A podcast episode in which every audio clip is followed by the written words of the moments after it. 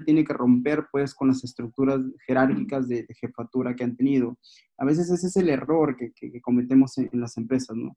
Si bien es cierto, la teoría nos dice, oye, el pro owner tiene que ser un gerente. Sí, pues tiene que ser un gerente, pero ya no se puede comportar como un gerente. Hay que pisar tierra, hay que salir, hacer campo, hay que leer mucho del negocio, porque ya no está pues este, recibiendo reportes. Ahora él tiene que proponer Tiene que desmenuzar ese negocio y poder transformarlo en historias de usuario que luego puedan ser entendidas por el equipo y ordenadas por el Scrum y de hecho...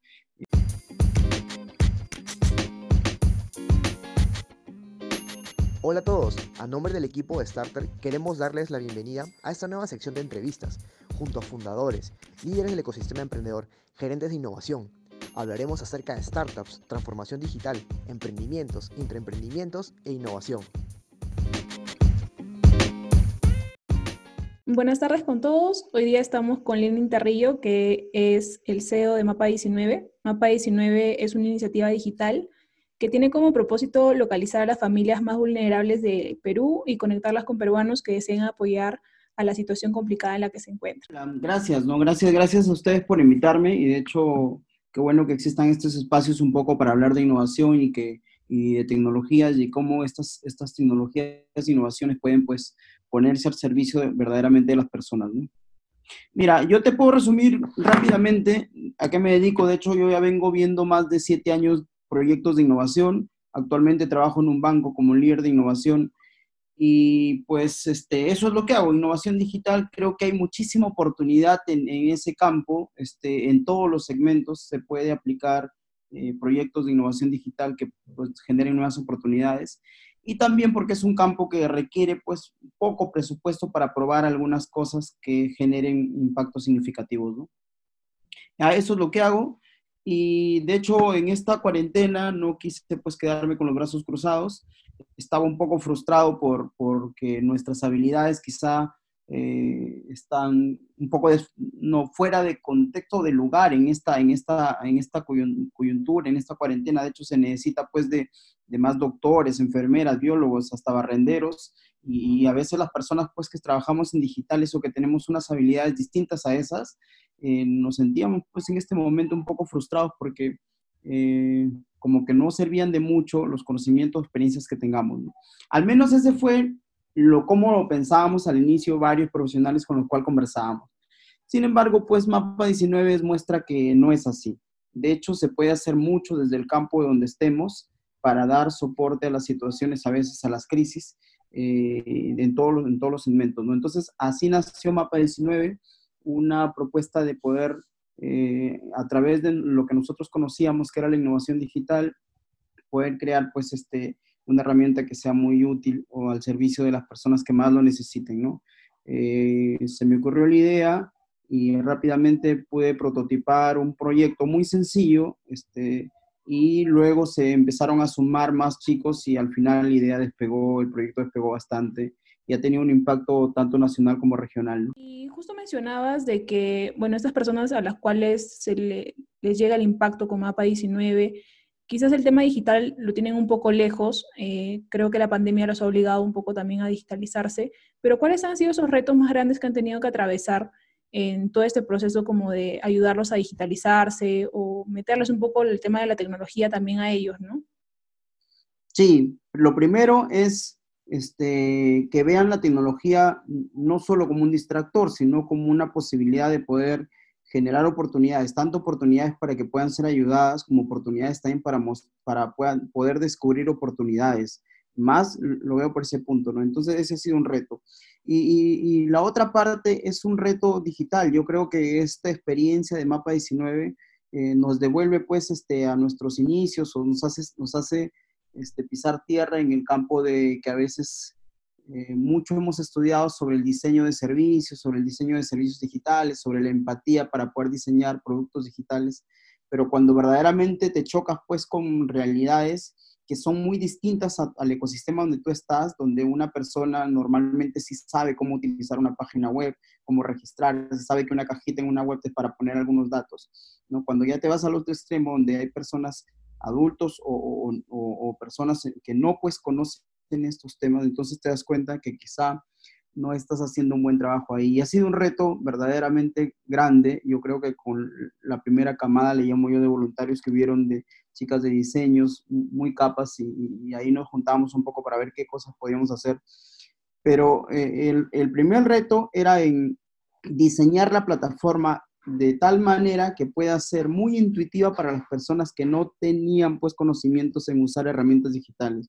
Muchos de ellos eh, lo único que habían, se habían creado, este, se puede decir, en su vida era un Facebook y a través de ahí podían hacer cosas, ¿no? Porque cuando ya nos escribían decían, oye, pero ¿qué tengo que hacer aquí? Este, ¿qué, ¿Cómo agrego? ¿Cómo, cómo este, lleno los datos o dónde, dónde pongo alguna información?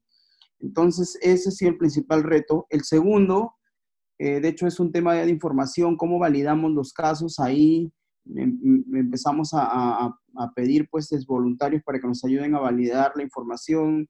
Mapa 19 llegó a tener 13.000 familias inscritas y luego ya paramos y hemos empezado a hacer filtros ya un poco más, más estratégicos. Pero, eh, ¿cómo evalúas a esas 13.000 familias, no? De hecho, pedimos que voluntarios nos, nos, ayuden, se sumaron mucho, creamos una plataforma para que puedan acceder estos voluntarios con todo el registro necesario y puedan este, validar y verificar la información y aprobar o, rechazar los casos. Eh, esos fueron los retos principalmente. Y yo creo que eh, más ya un reto personal es, es descubrir, pues, este, a veces nosotros estamos como, por mucho que entendamos o por mucho que, le, que, que, nos, que nos informemos acerca de, eh, de cómo, cuál es la realidad del país, de cómo está la situación económica, de, cómo está la pobreza, de cómo está aumentando, a veces terminan siendo números fríos pues en un libro, en alguna página de internet o algún artículo, ¿no? Eh, pero cuando realmente este, lo descubres que, que, es así y a veces la realidad más cruda, definitivamente eso sí te afecta completamente o te cala o te llena este, a veces de, de frustración de varias cosas, ¿no? Eh, yo no, no, puedo dejar de, de, mencionar de que en realidad este, a veces yo entro, entraba pues a revisar estos casos cuando todavía no habían voluntarios y a veces también cuando ya estaban los voluntarios y me encontraba con situaciones en la verdad que, que, que sí pues o sea pegaban mucho ya en el sentimiento de una persona y a veces sentía de que oye esto eh, no es para mí, yo no creo tener las habilidades para poder hacer esto, esto ya es demasiado, ¿no? O sí pues te genera este te da un baño de realidad que no lo vas a tener en ningún libro. O sea, si a manera personal, la experiencia que me ha dejado este mapa 19 hasta ahora es que los números no terminan de mostrar la realidad de la, verdaderamente de la vulnerabilidad o de las familias o de las poblaciones vulnerables que hay en el Perú y que hay muchísimo por hacer y que también las personas y las empresas están dispuestas a hacerlo, pero faltan pues proyectos que los organicen o que los encaminen y falta voluntades también. De hecho, hay muchísimo por hacer. Sería un poco el, mensaje que me llevo de, este, este, esta primera etapa, de esta experiencia.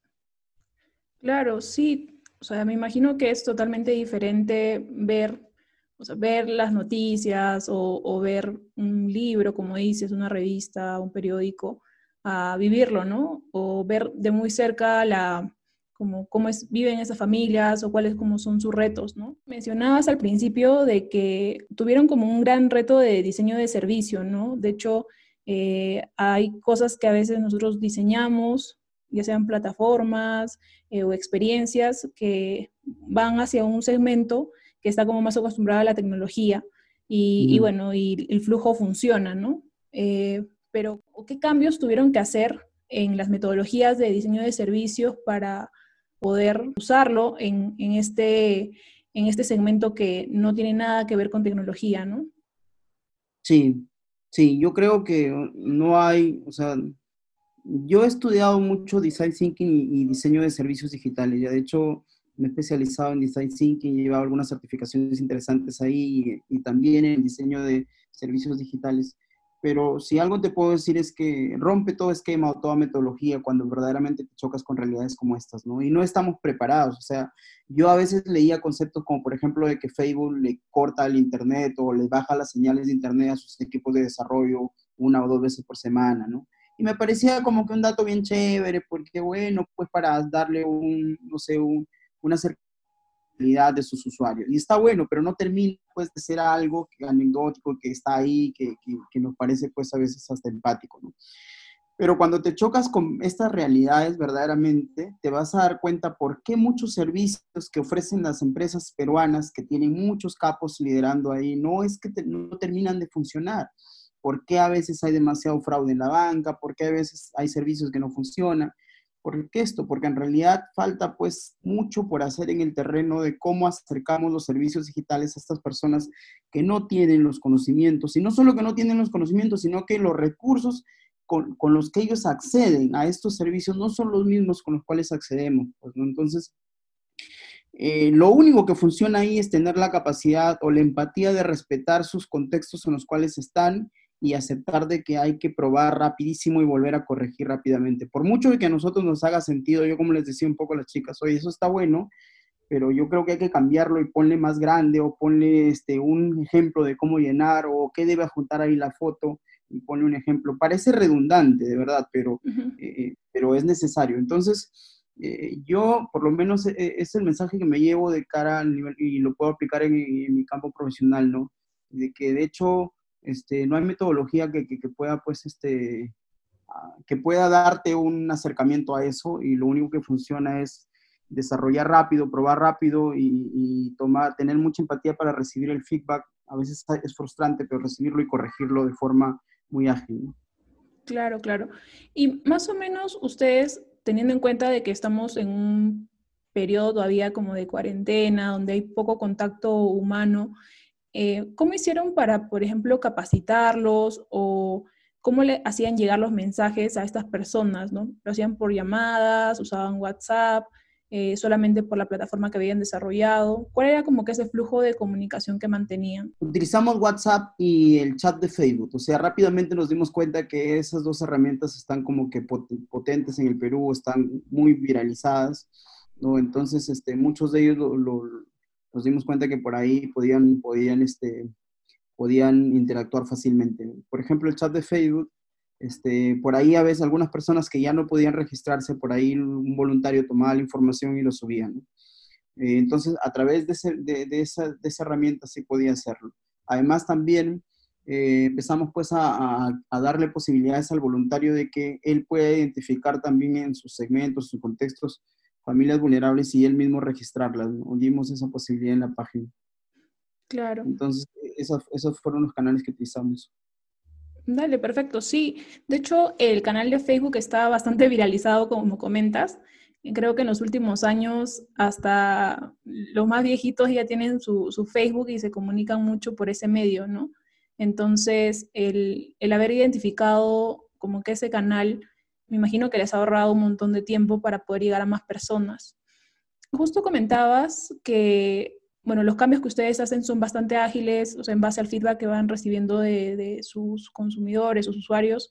Eh, más o menos ustedes utilizan Scrum o alguna metodología ágil para, eh, para poder hacer este proceso como que de cambio o mejora de su plataforma. Sí, de hecho cuando estuvimos en todo el proceso, o sea, ahora creo que la plataforma está ya bastante buena, y ahora más que todo nos estamos enfocando en el proceso detrás, queremos darle una mirada más formal ya a Mapa 19 y quizá llevarlo a ser una, una ONG. Pero en esos entonces, cuando recién lanzamos la plataforma, de hecho nos se sumó también Jessica, eh, que como voluntaria y es Scrum Master nos empezó pues un poco a formar un tablero, a manejar un poco este, a, ordenarnos, te puedo decir, porque de hecho el proyecto nació, todos se sumaron y todos tenían ideas y a veces pues ya no había manos, porque de hecho es un voluntariado, o sea, los chicos terminaban su chamba y luego le dedicaban como una o dos horas a esto y en esas dos horas habría que sacarle el jugo a todo, ¿no? Y sí, de hecho nos ayudó bastante. Yo uso Scrum en la chamba y de hecho aplicarlo aquí, pues eh, también nos ayudó a organizarnos y a poder rápidamente ir corrigiendo la plataforma. Cuando ustedes lanzaron por primera vez Mapa 19, esperaron a tener toda la plataforma ya desarrollada probaron con un producto mínimo viable y luego lanzaron y en base a eso fueron como que mejorando la plataforma? Eh, yo tenía la idea, de hecho la prototipé, luego desarrollé, luego con el prototipo que era un par de imágenes en una PPT, se los presenté a algunos amigos por WhatsApp, me dijeron, ahí está bueno, pero de hecho Mapa 19 no nació siendo Mapa 19 que conocemos, pues Mapa 19, eh, yo quería hacer un mapa verdaderamente del coronavirus, o sea, básicamente hacer una especie de app en el cual nos genere rutas seguras. ¿no? Me hacía sentido que algo así necesitaríamos. Y luego fueron saliendo pues varias iniciativas, yo tenía ese prototipo, lo pasaba a algunos amigos y me decían, está bueno, lánzalo, o, busca gente que te pueda ayudar. Eh, y en ese interín pues este, desarrollé un prototipo que ya se podía usar, en una web muy sencilla, este, con algunos componentes libres de internet. Eh, en un par, de, un par de noches creo que agarré y formé este, una página web con un formulario que se podía registrar lo lancé en mi Facebook y les invité pues a los desarrolladores que tuvieran algún tiempo que se puedan sumar. Y ahí se sumó Luis y la gente empezaba pues como que a, viralizarlo, por decirlo así, y luego empezaron a contactar y me dieron un montón de feedback acerca del mapa, ¿no? O sea, decían, eh, si hace sentido tener un mapa, de hecho lo necesitaríamos, de hecho los peruanos lo necesitaríamos, pero habría un reto ahí, y el reto era la información. Para formar un mapa este, del COVID teníamos que tener pues la información disponible. Yo me puse a investigar, de hecho, porque también tengo un nivel de, tecnológico interesante este, y había pues demasiados impedimentos técnicos para poder obtener directamente la data de, del, del, Estado, que por así decirlo es el dueño de la información ahorita, ¿no? Y en ese interín este, también pues se, se empezaron a evidenciar muchos casos de vulnerabilidad, se compartían por Facebook, la gente se empezó a unir más eh, como en cualquier este, situación crítica que a veces tenemos, pero no nos organizamos más. Y ahí es donde viramos la idea a convertirla en un mapa de familias vulnerables. ¿no? Ya se había sumado Luis, que es un desarrollador muy capo de Chiclayo, y a partir de ahí, pues, este, corregimos algunas cosas, ya no se registraban casos, sino, ya no se registraban casos de COVID, sino básicamente este, familias vulnerables. Y ese puede, ese puede ser, digamos que, el segundo prototipo o el MVP que lanzamos. Y a partir de ahí, conforme ya se fueron creciendo, este, ya pues, fuimos agregando más funcionalidades, ¿no? Y, y, esto fue escalando rápidamente. ¿Y más o menos cuánto tiempo tomó entre el primer prototipo que hiciste en PPT y compartiste con tus amigos hasta el MVP que lanzaron junto con Luis? Una semana. Tenía un PPT, se los pasé, me acuerdo, en mi grupo de la chamba, eh, algunos amigos, y empezaron a dar feedback sobre eso, pero había un reto, pues, oye, ¿estarías dispuesto a registrarte si tú tienes COVID? Y cuando lancé el formulario era interactivo, de hecho todo el mundo me empezó a dar más feedback y todos decían, oye, así está bueno, pero nadie se registraba. Yo revisé un poco la analítica y habían interactuado un promedio un poco más de 500 personas. Y yo decía, oye, estadísticamente no es es poco probable que en 500 personas que hayan interactuado, uno por lo menos no conozca un caso de COVID cercano. Entonces, este, por ahí como que el mensaje era claro, ¿no? Las personas no estaban dispuestas pues a, a, evidenciar su ubicación, por así decirlo. Entonces, este, por otro lado, pues sumado a estos casos de vulnerabilidad que salían, hacía sentido tener un mapa, pero quizá de otro tipo, y ahí es donde viramos la idea. Entonces ahí Luis, que ya estaba metiéndole el código a este mapa que teníamos del COVID, yo lo llamo y le digo, oye, mejor hagamos esto. Y básicamente es lo mismo. Entonces este, cambiamos algunos iconos, cambiamos los colores y lo lanzamos. Y a partir de ahí ya la versión ya está, que es la que conocemos, y hemos empezado a agregar cosas, cosas, cosas. ¿no? genial el, el, proceso que han desarrollado. O sea, de hecho ha sido bastante rápido.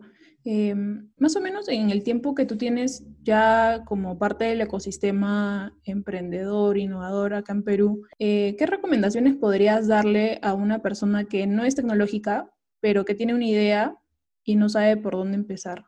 Primero que la cuente, ¿no? De hecho que creo que andamos, este, andamos muy egocéntricos frente a lo que pensamos, a diferencia de que en otros países, al menos por esto de Mapa 19, eh, me ha abierto las puertas varios ecosistemas en los cuales me doy cuenta pues que en otros lados la gente está dispuesta a compartir, no el core de su idea, tampoco te voy a ir a decir toda la estrategia, pero sí a alto nivel lo que estoy pensando hacer. Eso te genera desde ya un feedback importantísimo que te va a dar, te va a acelerar el proyecto o también te va a matar la hipótesis, que es lo que necesitamos una persona que está haciendo innovación o un proyecto, eh, tiene una hipótesis, necesita o, darle fe o necesita matarla, pero en una, no la puede tener ahí mucho tiempo. Entonces, este, yo creo que lo primero es empezar a abrir ese, abrir, abrir un poco abrir un poco lo que quiere crear y empezar a, compartirlo. Y lo segundo es empezar a prototiparlo, ¿no? Eh, explorar un poco eh, cuáles serían las personas a las cuales está dirigida, cuál sería el impacto que va a generar, eh, crear un prototipo con lo que tengas o con lo que puedas hacer. De hecho, como les digo, yo hice un prototipo con, con, con, con una PPT y luego ya creé un prototipo que ya era funcional, pero con una PPT fácilmente tú ya puedes obtener un feedback. Lo que necesitas eh, es rápidamente obtener feedback bastante orgánico y real, ¿no? Eh, de lo que estás pensando hacer. Y eso lo, único, eso lo vas a lograr eh, únicamente con un prototipo. Y si, y si la idea que tienes es un poco compleja, pues ya invierte un poquito y haz un prototipo funcional, no sé, una web, un formulario o, algo, un diseño que, eh, un diseño que, simule que, hay una navegación, si es que el proyecto va por, por un proyecto digital, ¿no? Que es, que es más donde tengo experiencia. A partir de ahí yo creo que ya empiezas a matar pues algunas hipótesis de que esto va a funcionar, esto va a servir, y además que el prototipo te permite también eh, obtener pues un feedback más orgánico, porque a veces uno va con una idea y le cuenta a los amigos y los amigos pues eh, son como que en, dos, en dos, dos, dos, características, ¿no? O, te matan en una o te alientan este, sin entender muy bien un poco de lo que trata tu idea, ¿no? Entonces, este, el único feedback orgánico que vas a poder obtener es construir un prototipo, entender bien lo que quieres hacer o medianamente bien eh, en una exploración rápida y luego construir un prototipo a través del cual la gente pueda ver lo que quieres hacer. Y más o menos ya en tu experiencia profesional, o sea, dentro de la empresa que trabajas, eh, comentabas de que, bueno, estás en el área de innovación, entonces me imagino que, que ven proyectos de, innovación, de cómo realizar partes de, de la empresa en la que trabajas, eh, más o menos, ¿cómo es ese proceso que manejan? Eh, de dos formas. De hecho, dependiendo del proyecto, este, eh, se puede construir un mínimo viable muy rápido, ¿no? un prototipo funcional muy rápido. Y a partir de ahí, pues, de acuerdo a los datos este, que ya este prototipo vaya dejando o este mínimo viable vaya dejando, ya se puede este, construir algo un poco más eh, más estable, no algo más, este, más formal o algo más robusto para poder escalarlo. Eh, así hemos hecho varias innovaciones. De hecho, eh, uno de los proyectos que ha tomado bastante importancia ahorita en mi banco es Surpi, que es un proyecto para digitalizar toda la fuerza comercial, ¿no? que ha tenido dos etapas. De hecho, pre-COVID es difícil hacerle pues entender al asesor que es una herramienta que le va a ayudar en el trabajo porque el asesor viene durante 20 años trabajando de una forma, trabajando con hojas de papel, tiene su agenda en su celular propio, cuida mucho pues la confianza ahí con, con su cliente y ponerle en medio una app, aparte que puede ser peligroso porque resta pues la empatía y eso lo que no se debe perder en microfinanzas, y, pero también es complicado lograr que él lo adopte poco a poco hemos ido demostrándole valor, de poco a poco hemos ido mostrando funcionalidades, este, de, acuerdo a cómo hemos, de acuerdo a cómo hemos ido viendo que funciona, ¿no? Al inicio, esta app solo tenía información, solo podía poner el código del cliente y acceder a la información para ofrecerle un mejor servicio. Ese fue nuestro prototipo. Funcionó, lo vieron muy bien y empezamos a crearle más funcionalidades y poco a poco ya lo hemos ido eh, potenciando, ¿no?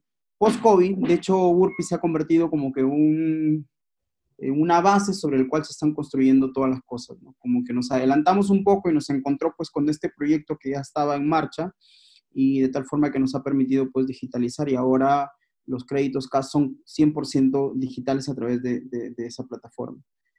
Entonces, este, es, lo mismo, básicamente tú este, tienes una iniciativa o una idea sobre que algo puede funcionar porque lo has explorado en algún segmento y has descubrido que hay necesidades de eso. Eh, construyes pues algo muy pequeñito, no complejo, porque de hecho si lo, si lo complicas mucho, te puede hacer mucho sentido a ti, pero a la, persona o al cliente al cual va a usar, lo va a complicar más y su feedback sobre el producto que tú, que tú necesitas obtener, de hecho se puede complicar también.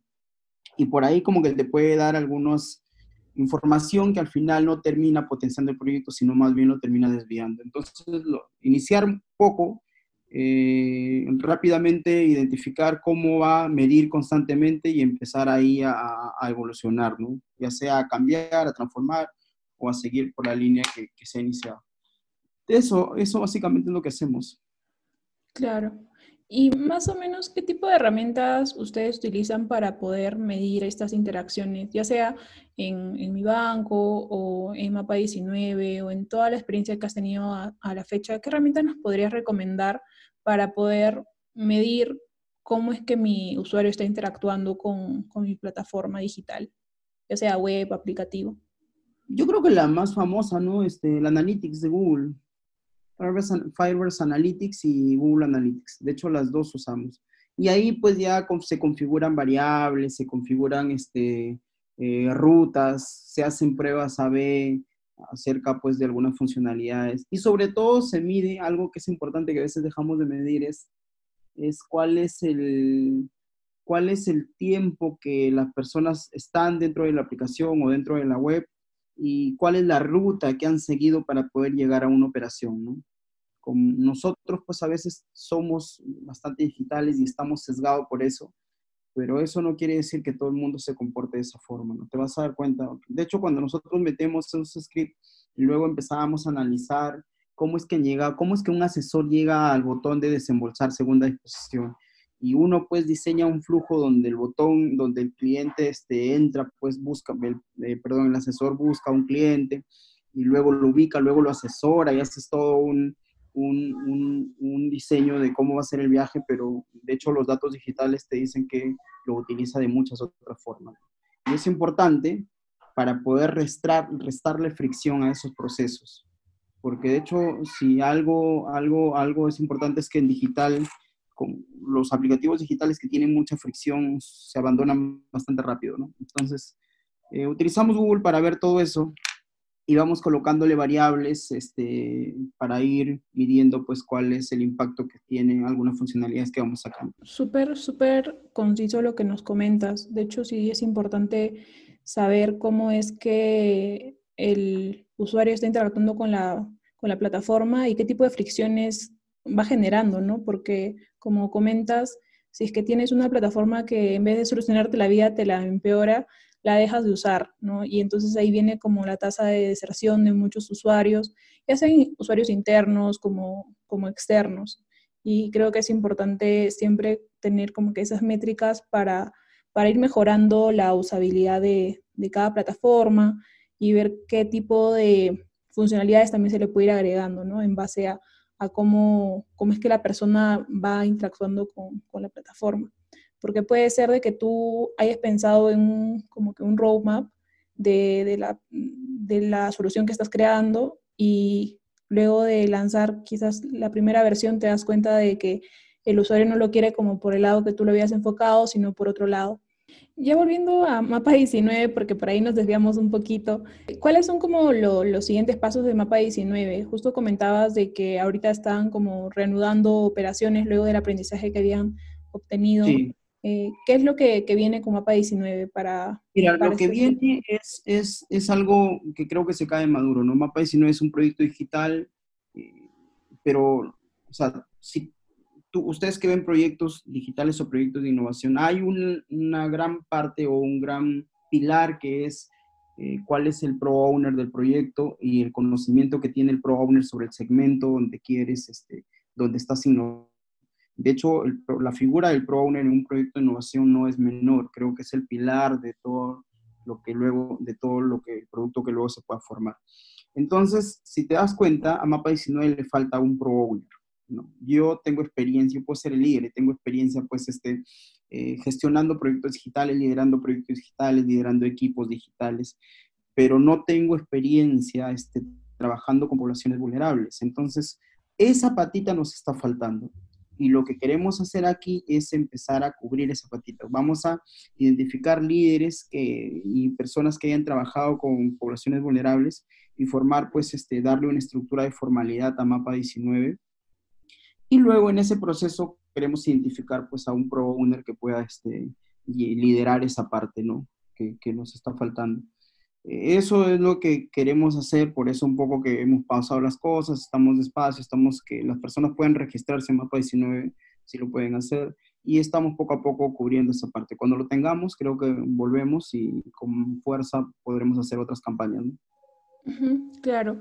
Justo mencionaba sobre la importancia de un pro owner en un proyecto, ¿no? ya sea un proyecto digital, como un proyecto social, en cualquier tipo de proyecto. ¿Qué características debería tener un pro owner para, para cumplir a total cabalidad su, su rol? Conocer el segmento donde estás innovando. No saberlo todo, porque de hecho nadie lo sabe todo, pero conocerlo.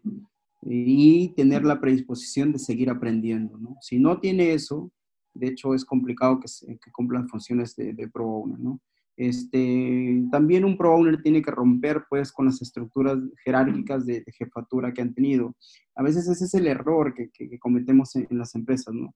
si bien es cierto, la teoría nos dice, oye, el pro owner tiene que ser un gerente. Sí, pues tiene que ser un gerente, pero ya no se puede comportar como un gerente. Hay que pisar tierra, hay que salir hacer campo, hay que leer mucho del negocio, porque ya no está pues este, recibiendo reportes. Ahora él tiene que proponer, ¿no? Tiene que desmenuzar ese negocio y poder transformarlo en historias de usuario que luego puedan ser entendidas por el equipo y ordenadas por el Scrum. Y de hecho, eh, es una figura muy, muy, muy potente. Eh, en, mi, en, mi, ruta, en, la, empresa privada, de hecho, he tenido pues fracasos ¿no? enormes, en los cuales pues luego haces un poco de, de, reflexión sobre eso y siempre la figura del pro owner estaba ahí. ¿no? Por otro lado, por ejemplo, en los últimos proyectos que estoy, sí pues este, los pro owner que han llegado han sido bastante capaces de poder adaptarse a un equipo que funciona con metodologías que ellos no conocen y también tener pues la suficiente este, capacidad de subir y bajar, porque eso es lo que se busca, ¿no? Bajas al llano para que nuevamente refresques tus conocimientos del negocio, de hecho que lo sabes, pero hay que refrescarlos porque cambian constantemente, y subes para tener el empoderamiento necesario de enfrentarte pues a un directorio y decir, oye, esto es así, lo hemos planeado de esta manera y van a dar estos, estos resultados. Entonces, este, es fundamental, creo yo, ¿no? En todo proyecto de innovación. Igual si estás creando una startup, ¿no? De hecho, este, yo las startups al final las veo como un negocio, como un emprendimiento que, que tengas y, tengo pues un, gran ejemplo, ¿no? En, mi casa mi papá una vez quiso hacer una... Mi papá conoce mucho acerca de agricultura, de cómo tecnificar y planificar este, un cultivo. Y sabe un montón de eso, se ha dedicado toda su vida a eso. Una vez compramos un terreno y quisimos sembrar papaya. Y me acuerdo que todo no fue bien hasta la cosecha y en la cosecha cuando ya cosechamos todo, este, no había forma de venderlo porque nadie sabía cómo vender una papaya. ¿Dónde lo llevas? ¿Con quién te entrevistas? ¿Cuánto hay que pagarle? ¿Cuánto cuesta? ¿Dónde están los contactos? ¿no?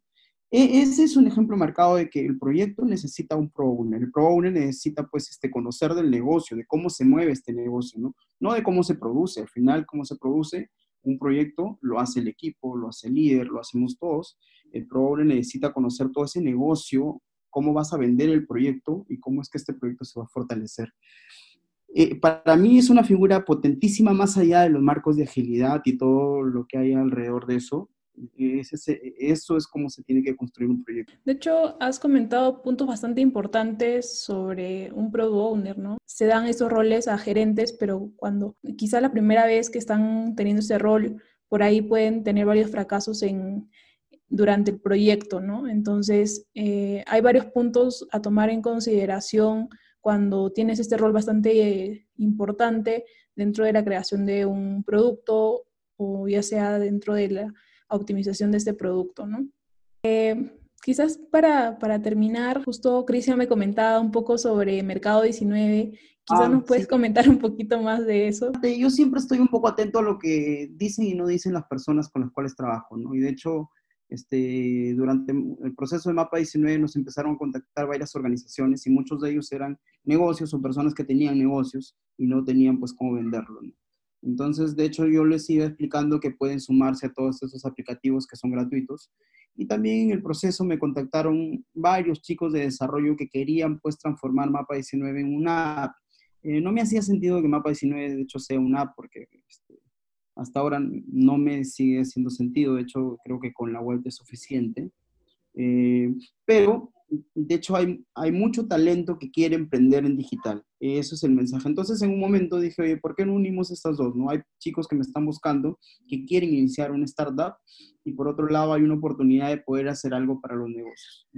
Eh, yo hice algunos números, de hecho, eh, por ahí saqué un presupuesto, saqué, eh, costeé, vi algunas oportunidades y, de hecho hay mercado para crear productos digitales para los negocios, siempre y cuando pues, un poco tengan algunas singularidades distintas a los, a los, a los apps que ahorita se tienen, ¿no? Entonces, en esa, en esa línea es como nos juntamos, los junté a todos, de hecho, del equipo que somos ocho, solamente dos se conocen y yo conozco a dos más por ahí. Pero en esa reunión nos pusimos de acuerdo, los junté a todos y les convencí de crear Mercado 19. Mercado 19 es una para todos los negocios, es una gratuita donde cualquier negocio puede crearse un perfil y ponerse en un mapa. Esto es nuestro MVP. Ha funcionado cada vez que sacamos marketing, se registran bastantes negocios. De hecho, ahorita ya estamos más de mil negocios registrados y ya se están generando, pues hay más de 300, más de 400 ventas que ya se han dado a través de contactos en el app. En nuestra siguiente versión, que de hecho sale en semana y media, eh, vamos a darle una mecánica más social ya a estos negocios. De hecho, si alguien pone pues un negocio de frutas o un negocio de, de hamburguesas, es complicado estar gastando en marketing en redes sociales eh, sobre todo este, porque son marketing momentáneos. Entonces, nosotros vamos a darle pues una mirada social también a esta, a esta app para que el negocio pueda registrar ahí sus ofertas y cuando quiere lanzarlos a personas cercanas. Esa es la segunda etapa. Y la tercera etapa de Mercado 19 ya busca integrarse con un medio de pago para poder cerrar el flujo. Yo creo que hacen falta, y de hecho, gracias a Mercado 19 también he tenido contacto con varios proyectos que están haciendo acá, similares, yo creo que hace falta una propuesta fuerte de cara a tomar una parte de, la torta que se la están llevando, pues, este, eh, apps extranjeras. No, no, no tengo nada en contra de ellas, pero creo que el, ecosistema peruano se fortalecería muchísimo si es que empiezan, pues, a formarse aquí proyectos serios este, un poco para los emprendedores, para los negocios. Y eh, esa es la filosofía de Mercado 19, ¿no? De hecho, me entrevisto cada semana con una startup distinta para ver si podemos hacer sinergias, si podemos unirnos, si podemos crear algo más potente. Perfecto, Lenin. De hecho, bueno, las personas que están escuchando esto y si de pronto están como que alineados con, con la propuesta de Mercado 19, pueden contactar a Lenin. Voy a dejar sus datos acá para que puedan seguir generando estas sinergias y puedan crear algo bastante interesante, ¿no? Que de hecho, eh, como comentas, es importante que los emprendimientos acá en Perú tomen un punto un poco más formal y, se genere valor para, todo el país y, y, ¿por qué no? O sea, seguir creando más emprendimientos peruanos que, que lleguen a escalar afuera, ¿no? Sí, total. Yo creo, o sea, sin ánimos de entrarle en filosofías un poco eh, complejas, yo creo que tiene que haber ecosistemas robustos acá que le hagan frente a propuestas o a unicornios muy grandes que, que ya, con los cuales es casi imposible competir, ¿no? O sea, es imposible que una propuesta, por muy fuerte que sea o por muy inteligente que sea peruana, pueda competir pues contra este, estas apps bastante grandes porque eh, el capital que le van a inyectar en marketing eh, hace casi imposible o casi inhumana la, competición, por muy estratégica que sea el nuevo proyecto. Bueno, Lenin, muchísimas gracias por acompañarnos hoy día. De hecho, hemos hablado de todo un poco. Creo que por ahí nos hemos desviado del tema también, pero quería agradecerte por el tiempo brindado y por todos los comentarios, recomendaciones que nos has ido dando también en todo el transcurso del podcast. Eh, Dale, buenísimo, encantado siempre.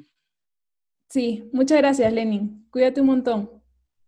Chao, un abrazo con todos, chao.